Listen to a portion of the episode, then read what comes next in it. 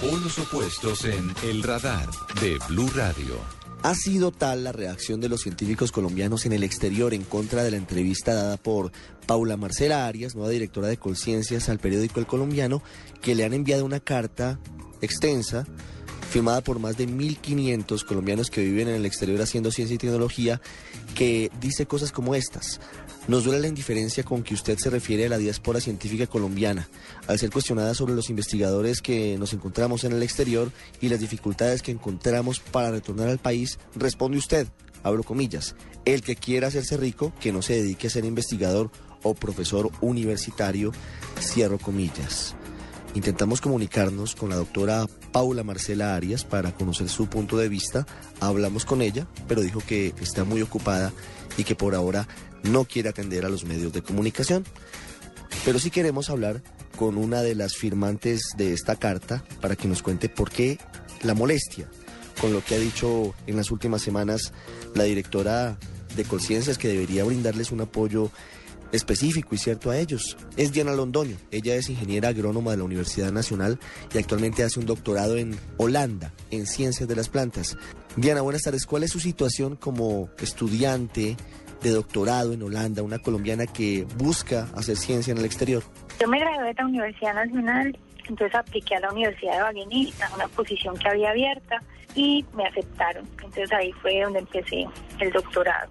Y pues aquí estoy ya próxima a graduarme, buscando trabajo. He tratado de vincularme con diferentes proyectos en Colombia, pero ha sido muy difícil el regreso, la comunicación, las convocatorias, las cambian, se abren, se cierran. Entonces eso genera mucho caos y yo creo que eh, lo que está pasando con la diáspora es como la respuesta a todo ese caos acumulado de, de tanto tiempo.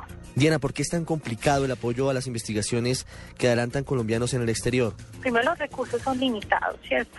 Y la competencia es grande porque las universidades necesitan también fortalecer su parte investigativa, los centros de investigación. Entonces allá también hay mucha gente tratando de, buscar recursos para poder financiar la investigación en la que creen que se debe hacer en el país. Y hay pocas plazas laborales. Digamos que el empleador natural de nosotros son las universidades y los centros de investigación, pero ellas no tienen capacidad de absorber a todas las personas que están llegando y en el servicio público tampoco. O sea, son pocos los cargos que dejan abierta la posibilidad de que personas con doctorado apliquen.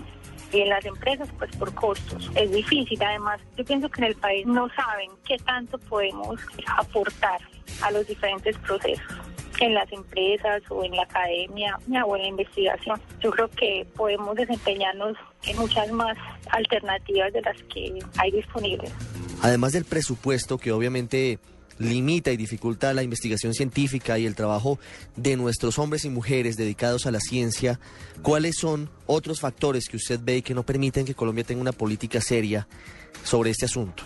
A mí no me gusta hablar tanto de plata, sino yo creo que la más grande es que la falta de una política a largo plazo. O sea, que a los investigadores se les exige resultados a corto plazo y la ciencia se construye a, a mediano y a largo plazo que hasta ahora hay como mucha presión por las patentes y por ayudar a la industria, que yo entiendo perfectamente porque tenemos sectores productivos que necesitan ayuda, necesitan tecnología, necesitan innovación.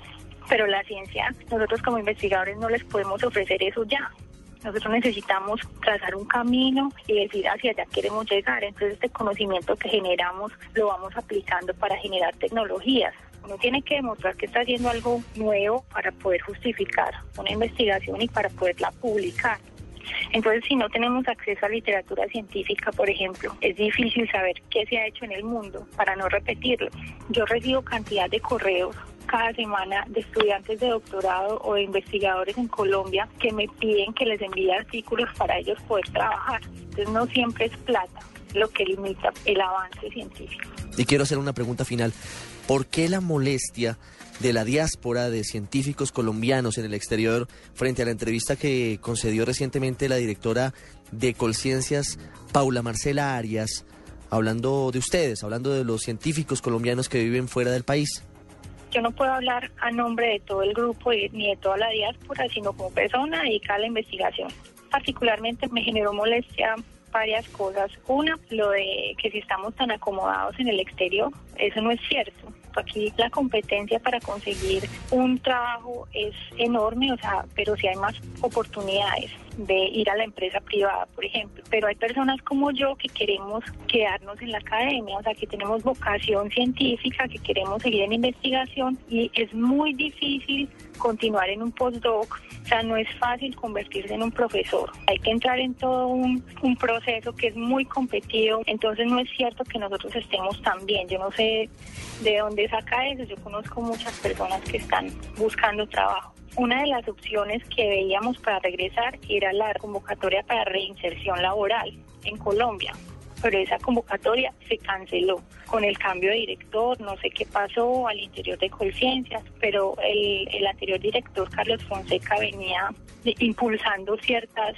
ciertas ideas, porque él decía que había que atraer como a este capital humano, este recurso humano que estaba por fuera, pero al cancelarla pues nos dejaron en el aire también me generó molestia, digamos, cuando ella dijo que los recursos de regalías se cuidan solos. Me parece pues que es una, una respuesta ingenua, pero en un país donde se pierden tantos billones de pesos al año por corrupción y donde los recursos de regalías ahora quedaron como al vaivén político, esos recursos hay que cuidarlos y los investigadores no tenemos participación ahí. O sea, no sé a quién le dieron los recursos de regalías, no sé qué criterios tuvieron para aprobarlos, para asignarlos, no sé dónde están los proyectos, cómo se garantiza la calidad científica de esos proyectos, cómo se le hace seguimiento. Porque a los investigadores nos deben exigir también, nos deben exigir unos resultados y, y mostrar, porque son dineros públicos. Diana, gracias por habernos acompañado. Sí, muchas gracias también por el espacio y espero que el debate sea fructífero.